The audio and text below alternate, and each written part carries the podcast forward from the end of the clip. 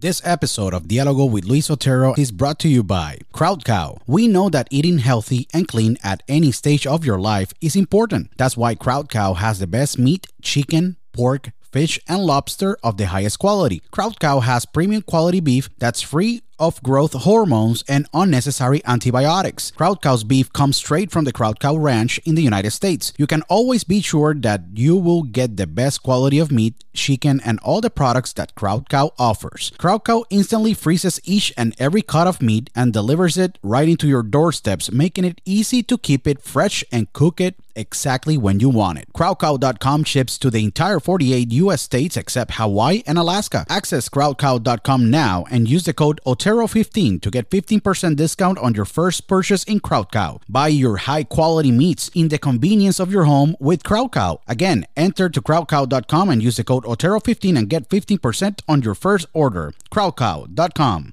Do you suffer from stress, anxiety, and other health conditions? Your solution is ThoughtCloud. ThoughtCloud manufactures the best CBD and the best CBD derived products. ThoughtCloud has CBD isolate, CBD full spectrum, CBD capsules, CBD creams and lotions, CBD vapes of many flavors, and the best CBD pre rolls on the market with their unique flavors that are orange crush, dragon fruit, blueberry splash, and sour apple. ThoughtCloud CBD is spectacular and have tremendous benefits. It is 100% organic, it helps to improve anxiety, stress, reduce inflammation, chronic pain, and helps with concentration focus, and other health conditions. Visit now thoughtcloud.net to make your purchase and use the code OTERO to get 15% discount on your purchase. I tell you, ThoughtCloud has been incredible to me and I know it will be amazing for you. Again, just go to thoughtcloud.net and use the code OTERO when you go to your checkout card and get your 15% discount on your purchase. thoughtcloud.net. Do you want to have the best snack in your day to day? Well, my favorite snack is the beef jerky of Beef Octane. Beef Octane manufactures the best beef, chicken, and turkey jerky in the market. Beef Octane jerky is a spectacular, handcrafted, and tastes amazing. Beef Octane selects each cut of high quality meat, ensures that the meat is correctly cut, marinated, seasoned, and cooked to the pure perfection. The manufacturing process is very unique and special since it is made by hand, guaranteeing you a jerky of the highest quality in the market. The Beef Octane beef chicken, and turkey jerkies are a great snack when you are with your friends doing outdoor activities or walking on your busy day. Beef Octane ships to all 50 US states, including Puerto Rico, Canada, Europe, Australia, and Latin America. Visit beefoctane.com now to make your purchase and use the code OTERO to get a 10% discount on your purchase. Don't go hungry and buy your jerky from Beef Octane. Again, go to beefoctane.com, use the code OTERO to get your 10% discount on your jerky purchases. beefoctane.com. Broadcasting live worldwide. Welcome. Are you ready? Welcome. Señoras y señores, welcome. A Diálogo con Luis Otero.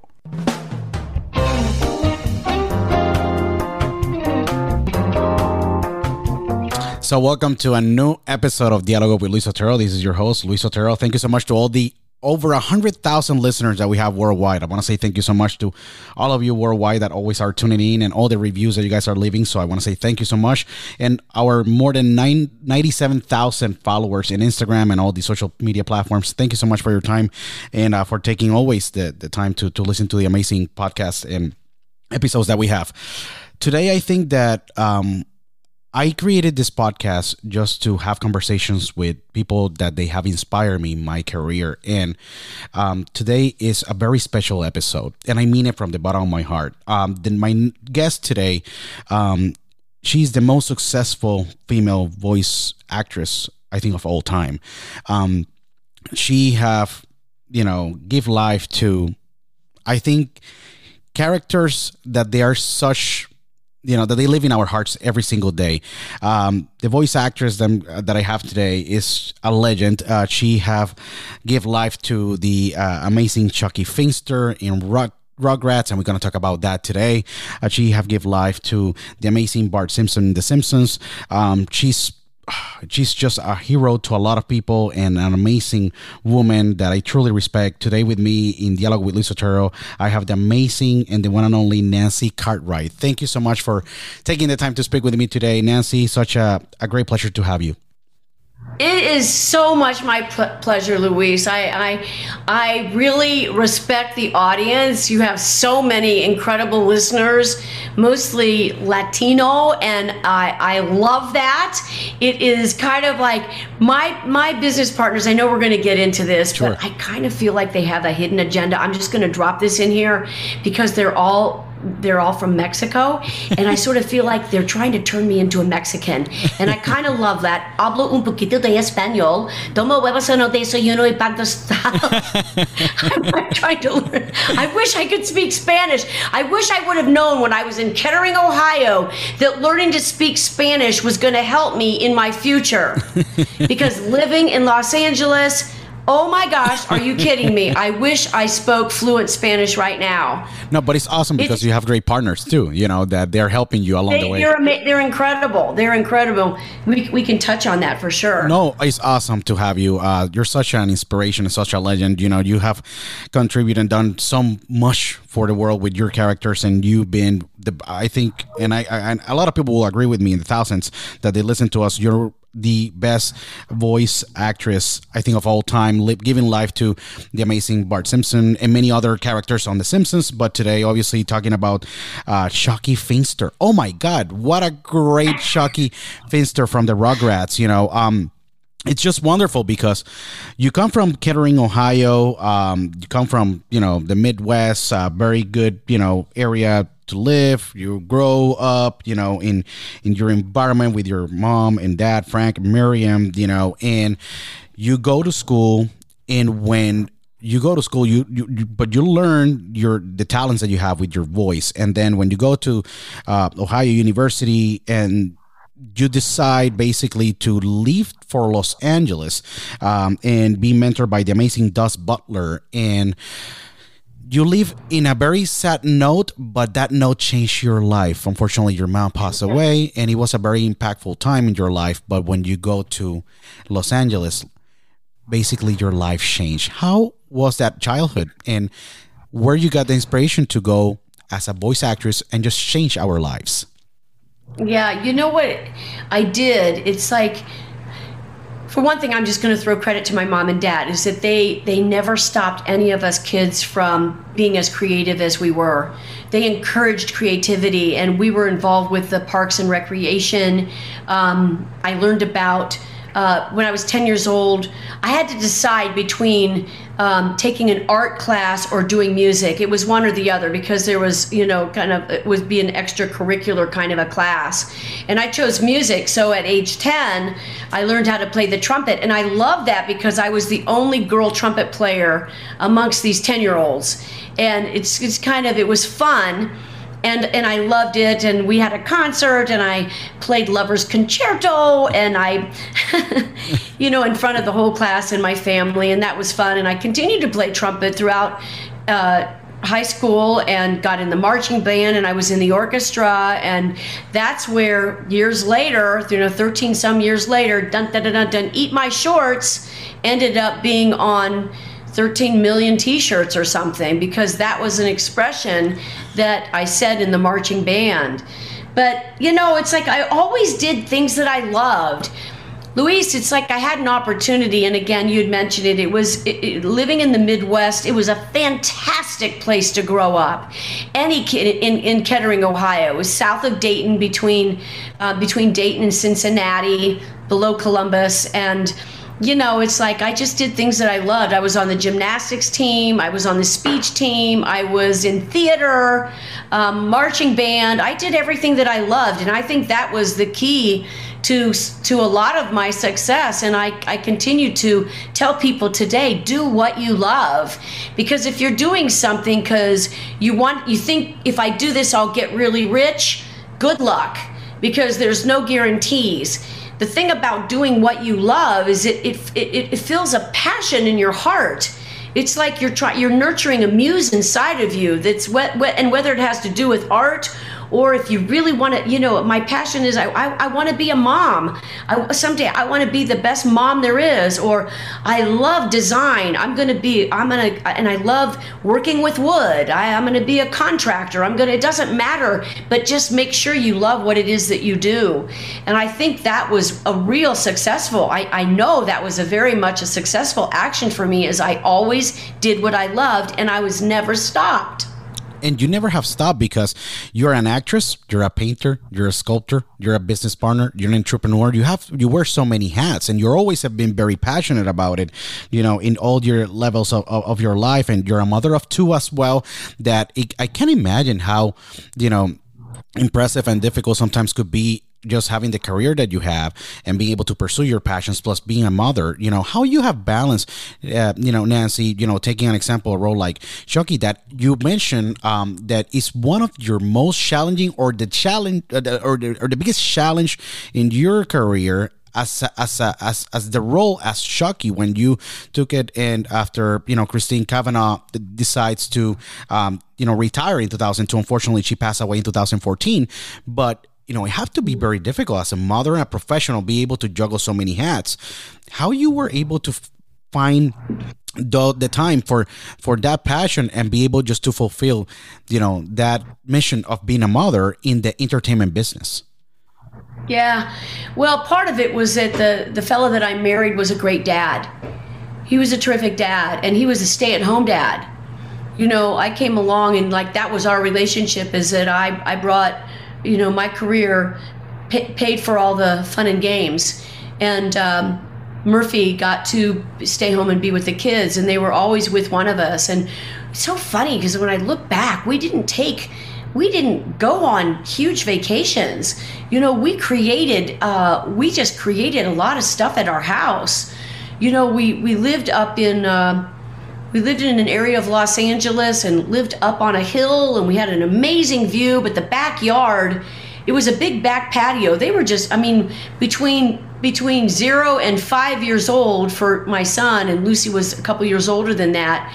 We just created a magic land there. They had we had swings inside the house instead of outside in the yard, we had swings that were like attached wow. to the beams. In, in, there was an elevated space that was meant to be, I don't know, a TV viewing area, but we had little baby swings in there. We had a pool table where the dining table was supposed to be, sure. and we had a big jukebox, and they played dress up and fashion show, and they did gymnastics and took the cushions off the couch and just jumped up and down. And I, you know, it was just it was fun and games with with my kids, and I think created an environment that um, that we could literally bounce with.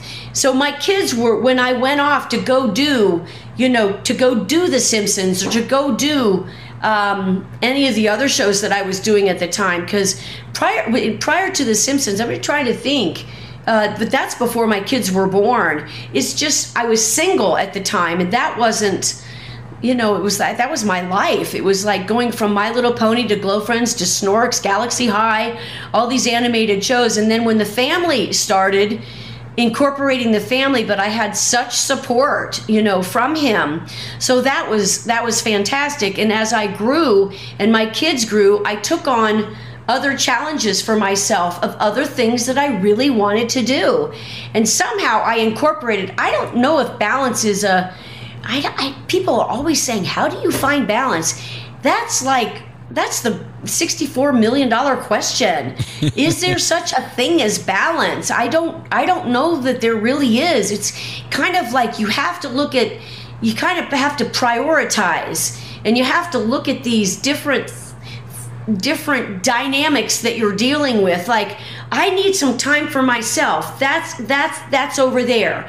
Now i've got to dedicate some time to my family. I've got to make sure that i keep that plate spinning you know? And then there's the, the groups that i belong to whether it's a parent group or a church group. I've got to make sure it's kind of like i'm i'm certainly dating myself when i say this but if you can imagine an entertainer that has a tall a, a a six foot tall rod, like a dowel. And on top of that dowel, he takes a china plate and he sets it on there and he spins this plate. So that's that's my kids. And that's and this one is just me and my husband. And this one is me and the, the, the pta and this one is me and my volunteer work. Uh-oh the one with the family is slowing down. It's about ready to fall. I gotta go back and spin that plate again. Sure. so somehow it's it's a game of how to keep all those plates spinning because if one crashes if one crashes i'm telling you they're all they're all going to crash. There it's you you can call that balance i suppose but it's really a matter of how do you give attention as it's needed so that the so that that area doesn't fall behind. Yeah, and, and it's amazing how you just said it, Nancy, because in your career, you're always been so busy, so busy. In 1989, life changes. You know, I think around those times when you become the the voice of Bart Simpson and The Simpsons with Matt Groening and, and, and everything. But then in 2002, you landed Chucky. And if I'm not mistaken, um, in 2002, when you start to voice Chucky, you have been already a, a very successful, you know, voice actress with, you know, I think a wonderful run that still goes to this day because every single 15 seconds I check, the Simpsons are somewhere in the world, but then you enter to another amazing franchise like the Rugrats that they recently, you know, in May 27, you know, Paramount Plus just released it. Um, that is an amazing season everyone gotta go to Paramount Plus. It's just an, amazing. And then you voice Chucky, and you give life to this beautiful, you know, you know, character that have just lived in the hearts of so many, because Chucky is a little bit shy, but he wants to basically accomplish a lot in life, and it just brings that very nice cuteness of, you know, how sometimes we feel. Do you think that when Chucky is given to you because you know you were higher on the spot and they they said Nancy you're the right person for Chucky after Christine Kamano decides to leave. Do you saw yourself a little bit of that Midwest girl in Chucky, and that's why you took it to heart and you have been able to provide such a great life to this character? Oh, Louise. Oh, you are so adorable. Oh my gosh. Uh, uh, no, no, I didn't see myself like that. I was a gal who, you know, at at Bart's age, at age 10, I stood in front of a group of people and I competed in a contest. It was a it was a prose and poetry reading contest. And I took a little something that wasn't even funny. It was just a little um, what do you call it? It was it's how the camel got his hump.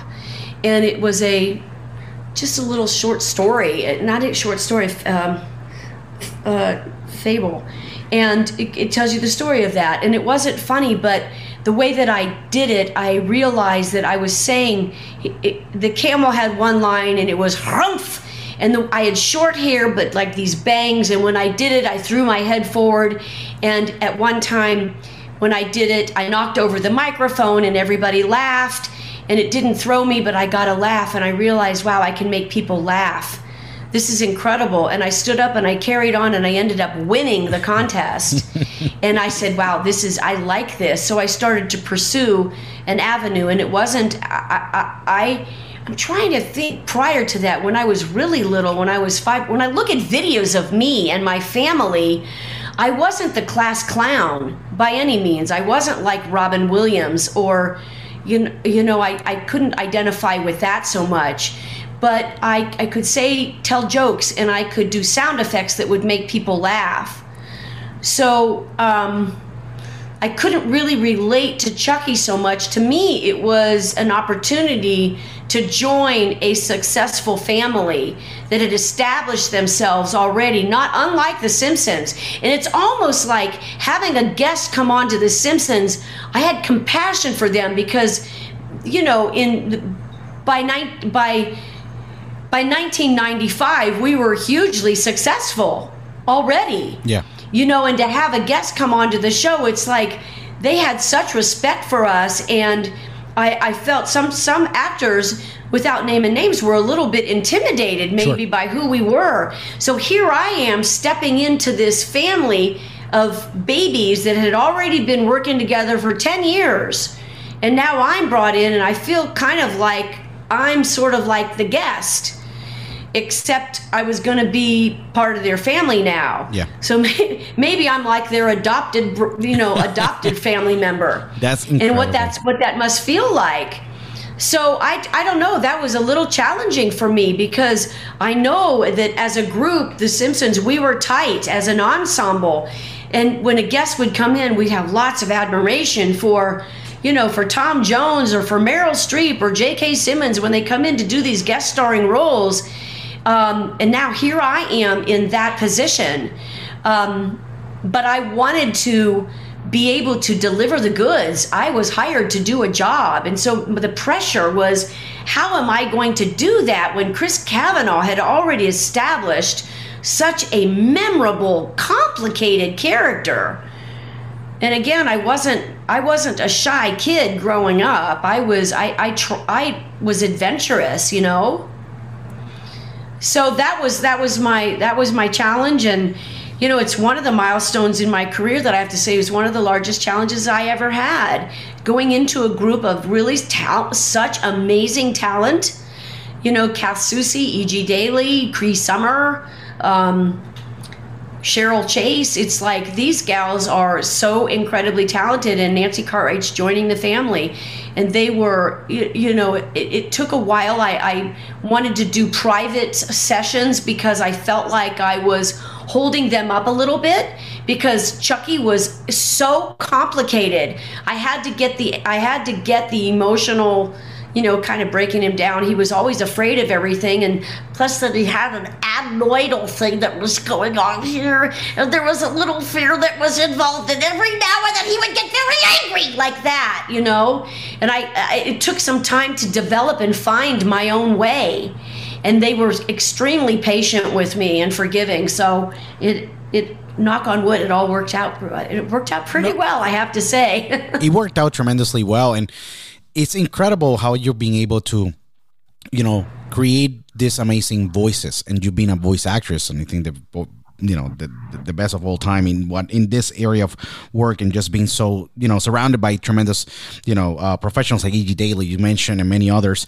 Um, how do you approach an example? Just you've been established with the Simpsons, giving life to so many characters like Bart Simpson, the legendary one, and then you come to that ensemble and basically you have um, Chucky. How do you do? It takes time that when when someone have created a character and be able to mold that voice and give your shot and the best for you to give life to Chucky because it worked out pretty well. But like you mentioned, it was challenging because it was a different scenario. Like you were able to grow into like The Simpsons. So when you go in, like how were those first few days when you were starting to give life to Chucky and you were like, oh my God, I really am holding the ensemble and the cast and, and you know, I want to have a private se- private sessions in order for me to be able to be more comfortable. But how you were able to overcome that because then after that everything flew like you know like like like like a like like an airplane going to France like perfectly. So how how that basically you know clicked in, in when with the character of Chucky? Well, I'm trying to think how to answer this simply. I'm not sure there's a simple answer for it other than saying it just took time for me to do that. I had to get my excuse me, I had to get my own confidence. My own confidence had to be developed. It's not something that I went in and said, "I got this, I can totally do this" because he was created before by somebody who developed a sound and a whole character that was in the hearts and minds of, of all the public that they of all the fans of the show. And here now Chris is gone and Nancy steps in and I've criticized and I and and I hear the difference when other actors have have passed on and there's a replacement. And i can certainly tell the difference because there are people that can do that can do imitations and you you hear it's you know there's a lot of talented people out there. You it's never going to be perfect. It's it's never ever going to be perfect but there's got to be enough of a duplication that the public says wow that's pretty good. And they're not they're not they're they're more excited about it than they are saddened by it. In other words, it's not distracting to them that they can still have the show with this new Chucky or or new, you know, Kermit the Frog or new new Captain Crunch or whatever. Do you, you follow me, Louise? Correct, of course, definitely. Yeah, so that was that was one aspect of it is that I had a responsibility to duplicate that sound and character that, that Chris had so beautifully put there. And then the other challenge was just the fact that, you know, I felt pressure maybe that I that I couldn't help but put on myself is that I I felt like it almost felt like I was taking her job away from her. And I don't know that, you know, I was all of a sudden it's like I was brought in and I don't didn't know how much the other actresses knew. But it just felt uncomfortable to me to to be this replacement. And I didn't say anything to them. You know, instead, I talked to the producers and I said, I want you to know something. I have thought about this long and hard, and they had, off- they had offered me the part after all the I went through kind of like I went to the studio and I did it with the other actresses, but there were about a dozen executives in the room and they were still kind of listening to my voice. Does she fit in? And is this working? I couldn't hear what they were saying, but I could see them, and it was really it's, it's like they're judging me in front of me without me hearing what they're saying. It was wow. um, and it was a normal thing to do, but I felt like at any time they could say thanks for everything, Nancy, but we're going to go a different way. It, it, was an anxiety that I wish I wouldn't have had to live through. But meanwhile, it's also being in the room with the girls. So what I did with that, I wanted to, I wanted myself to, I wanted to make it okay for me too, because this is, I'm going to have to be able to go to the studio and be with these actresses how can I make it safe for me to be able to deliver what's needed here? So I got, I came up with a bright idea and it was the determining factor. And I went to the producers and I said, listen, here's the idea. I, I really want to do this. I want this job. I would love to do this for you guys. But here's the deal. Let's keep the door open for Chris. Because if Chris wants to come back, I will do her for, I'll do Chucky for a year. You know, I'll step in, put on little Chucky's boots and put on his little shorts and his little t shirt, and I'll become Chucky for a year. You know, for like a season, really. And if she decides, you know, I, I, I made a mistake, I want to come back. And if she wants to come back, she can totally come back. And I, and they said, "Wow, thank you. Ab- sounds good."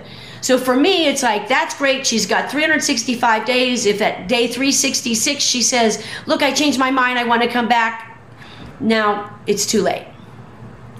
And that was it. And it made it okay for me to be able to be there and be able to create and now take what she gave me and duplicate what she did and then me add some of my own nuances to Chucky to make him my own. And you made it your own because you know how life it is. Now you're running with Chucky, and that's the beauty of it.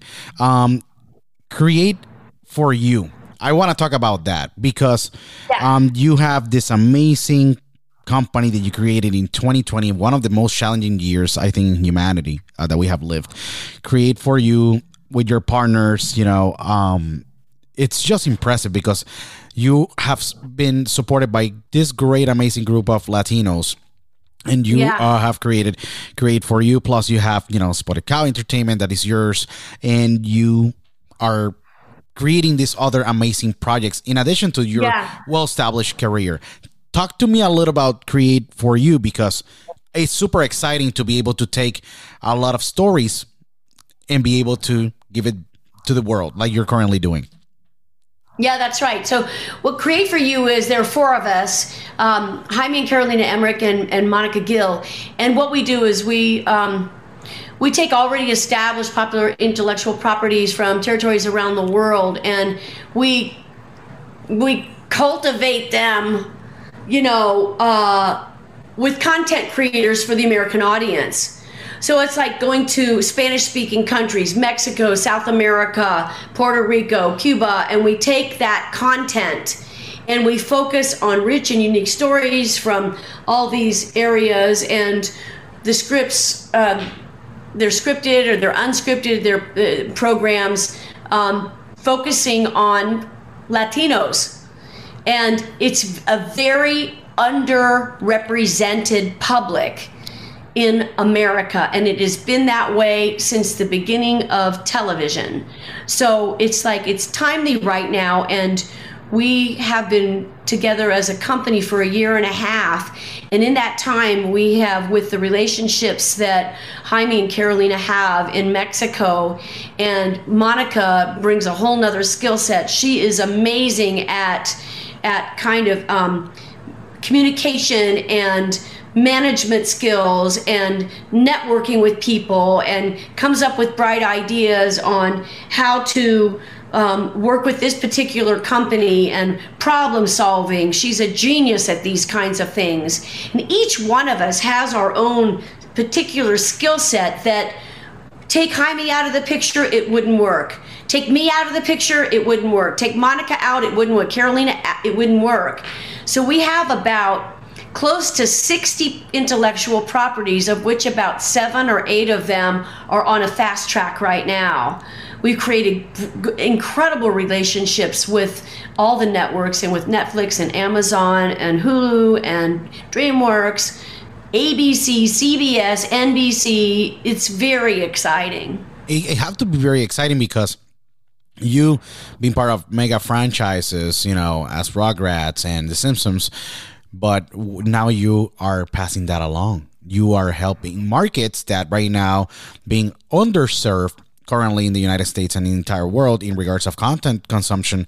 And now we create for you yeah. with such a great staff that everyone is complementing each other. You guys are taking this content and putting it into the world. You have to be very yeah. rewarding for you, Nancy, because you're doing the same thing with masterclass and you're passing along a lot as well with your knowledge and being able to give back through the masterclass that, that that is amazing what you're doing too and that's for voice actors and voice actresses.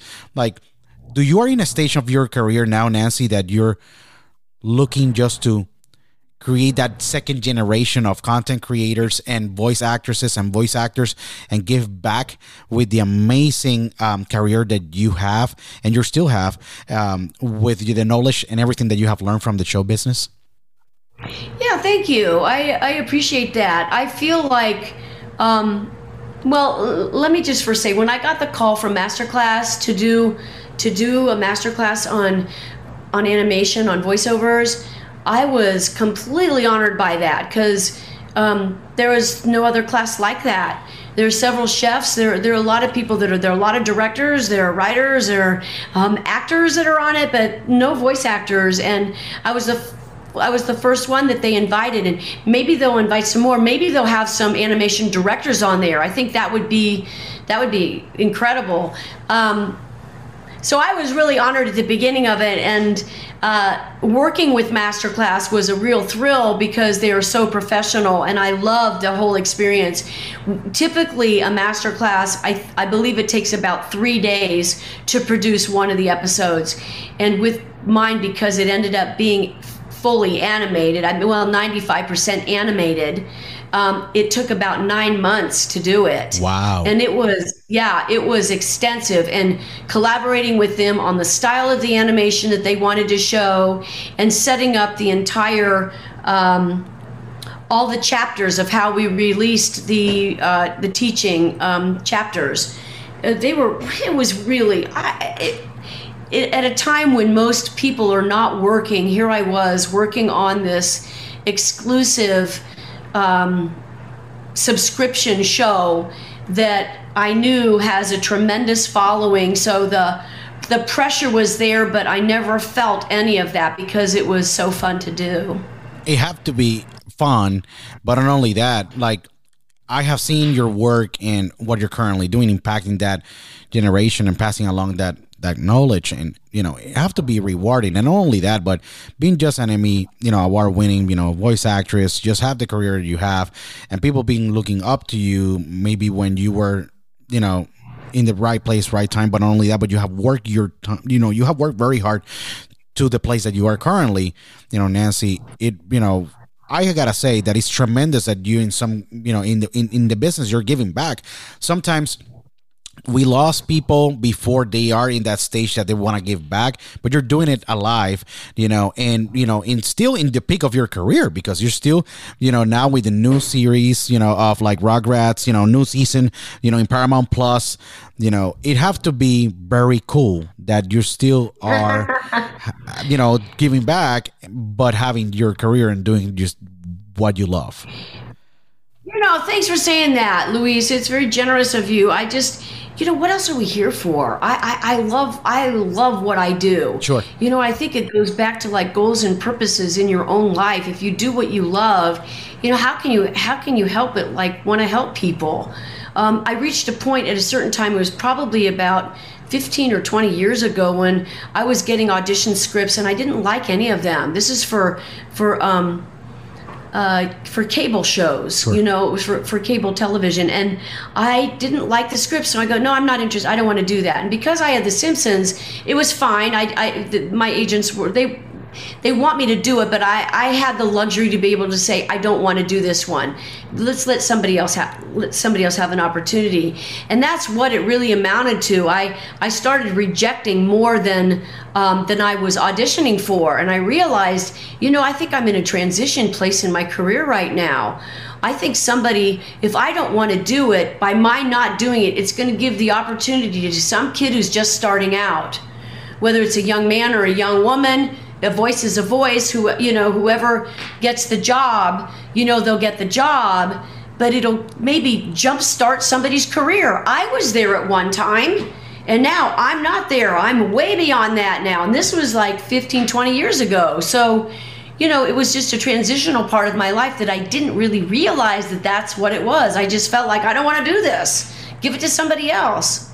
And the cool part is that an example now you're doing that and and it's extremely cool in the stage that you are. Um nancy i know that you know you have a very busy day and we're going to be closing pretty soon but i have two more questions because it's interesting you know from all the roles and characters that you have give life what is the most valuable experience that you have taken just being a tremendous voice actress but being able to give life to Bart Simpson in The Simpsons, and now you know with Chucky Finster in the Rugrats. You know, from those characters, what has been one of those unique experiences that you had in the studio that really reaffirms a lot the line of work and that you're doing what you love and that you're impacting people's lives? Do you have any one of those unique experiences that you said, "Wow, I was in the studio and I." really had this thought and this was my aha moment like a lot of people say. Do you had one of those moments in any this you know in your roles that you have especially now with chucky that was so challenging and you said i am in the correct place doing what i love yeah. Yeah absolutely. You know nobody's asked me this before. It's a really great question. Um, it's going to surprise you the answer because it's not it's not a voiceover job. Um, i started my kids uh, my kids uh, had grown out of the house and um, all my life I, I like i told you earlier when i was in when i was 10 years old i had to make a decision. And this is common and it, it, i think it's in all public schools. You have to decide. You can't do both music and art. You have to decide. Because the rest of the time you're doing math you're doing spelling you're doing english you're doing geography history you're doing all the the required subjects. But you can have one you can either do art or music. I had chosen music and i have no apologies for that. No i have no um, no regret on that at all. Music has helped me tremendously. I know how to read music. I've conducted orchestras it's it's it served me very very well and i find it really fun but there was always a part of me that i felt like uh, there's an artist inside of me and when i say artist i mean i am an artist already with my voice but i felt like i could paint that i could sculpt So late in my life, I started doing that. I actually started, the first thing I started doing was sculpting. And a, a boyfriend at the time, I, I, took a class and I made something and um, I surprised myself. I said, wow, I, am going to keep, I love this. I'm going to keep doing this. And then from that, I looked at my life and I said, wow, I, I, I actually, I wonder if I could paint. And then I'm kind of looking at the big picture of what I'm doing. I'm, I'm in animation. I've never been an animation artist. I wonder what it would be like. I'd gotten a present from a friend of mine. I have to preface this. I'd gotten a present from a friend of mine. It was a magic box that he gave me. And I looked at it. I said, How did he do this? And I opened the lid of the box and I looked at the bottom, and it, it looked, looked like he painted it on the bottom of the box. But then when you shut it, that was the side that you viewed. And so my friend told me, he said, No, it's like animation art. It's like you reverse paint it. You, you, you paint it on the back and then you view, you view it from the front. And I'm thinking, wow, I'd like to do that. So I started fooling around with it. And I realized, wow, I can really do this. And so what I would do is I would do a sketch or I would refer to some piece of art and I would do it on paper first. And then I would put acrylic, just like latex or plastic overlay on top of it and trace my sketch, do a better job on the thing, and then I would paint it and flip it over, and there it was. So I started a whole, it, it, I call it reverse painting. It's not super popular right now. It's not a forgiving art form. It's challenging. It can get scratched, and the paint doesn't actually soak in, so it can get scratched off. You have to protect it.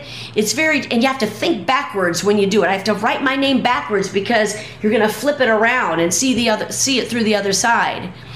So then what happened was I was uh, a friend of mine asked me. This is like sounds so totally disrelated, but a friend said, "Hey, listen, I'm I'm uh, directing a documentary.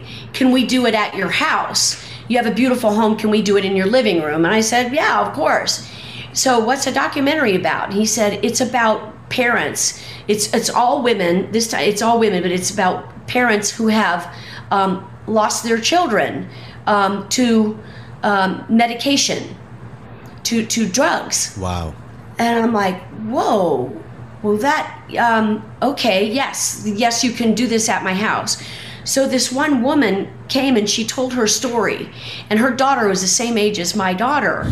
And I was so moved by this that wow. it broke my heart that her daughter um, there wasn't anything wrong with her. Um, she was a straight A student. She was a, a, a, cheerleader, 12 and a half years old, lots of friends, doing well in school, except when she took a test, she had anxiety and it got to the point where it was extremely exaggerated to the point where she couldn't even do the test anymore she got so nervous and, and it, she got sick because of it so the parents took her to the school nurse. The school nurse didn't know what to do, pre- prescribed another doctor. She went to the doctor who then prescribed an, an antidepressant. And they put the girl on, on an antidepressant, and it was. Um, it didn't sit well with her at all. The girl had a real problem with this. This is this is heavy duty, Luis. That's just very, so you know, it's, it's, it's, it's just this is heavy duty stuff, very, and it's really hard to look at. But it didn't. Yeah. Seven weeks later, they they changed the prescription because instead of taking her off of it, they changed the prescription, and then seven weeks later, the girl committed suicide, and um, it was. Wow. It's it's just shocking. Yeah. Yeah. That was hard. And I'm in my living room listening to this mother, and she's reliving this whole incident. And my heart went out to her because I said before that her daughter is the same age as my daughter. And it just struck a truthful chord in me. And I said, I've got, I want it, how can I help? And then it took a, a while, a little bit of time, and I realized maybe through my art, maybe I can communicate a message through my art, some way to help. But this is a subject that how are people, how can I do that? But aesthetics has a miraculous way of communicating. Um, when you put beauty in front of you, you can you can watch a you can watch the the the um, New York Ballet. You can see a, a, ballet and they can do Swan Lake and you can see the death of a swan and you can see beauty and how they do that. In a song, you can listen to opera and it can make you cry because it is so beautiful. So I said, you know, aesthetics is the way to go here. So I'm going to just, I started practicing and I looked at Andy Warhol, I looked at Van Gogh, I looked at another artist named Cleese Van Dongen and I studied their art and I started practicing and I made a lot of mistakes with it. And then I came up with an idea for a campaign. And so I started creating art and I developed a nonprofit called No More About Drugs. And I don't, I'm not a doctor. You know, I'm, I'm not a doctor, I'm an artist. I do voiceovers, I paint, I sculpt, you know, and if parents are parents are confused and don't know what to do and there's a situ- oh, there's a real situation there. And the, they don't know what to do to help their child. I say go to my website and find out more. Find out the facts. It's an educa- it's it's an educate educational preventive site. So when you get some truth, and the truth, when I say get the facts, the facts are from the Food and Drug Administration and and from the CDC, and you'll find they have you know, medication guides that show the egregious side effects of prescription opioids and um, psychotropic drugs so you can find out. And then go back to your doctor, have a conversation with your doctor, tell them what you found, and sort out. And there are other solutions besides putting a child on medication that um, that you that you will have to find out. And I was one of those kids that they wanted put, to put in you know in drugs like Ritalin and all that because I had ADHD. Thankfully, my mom said no, and I'm still here. Thankfully, and being able just to you know have a good career and obviously have the podcast and you know being able to to have a career. But it's such an important you know um you know mission that you have with no more drugs. Where pe- could you give us a website, Nancy, so people that they're listening can find out more about you know your foundation? Sure, it's no more about drugs.com. No more drugs. It's super, super yeah, no more about drugs.com. It's super simple and there's a lot of um, I have an amazing alliance of there's seven of us on the alliance. There's a psychologist and there's a gal that's that works with the FDA and uh, several mothers who have lost their children.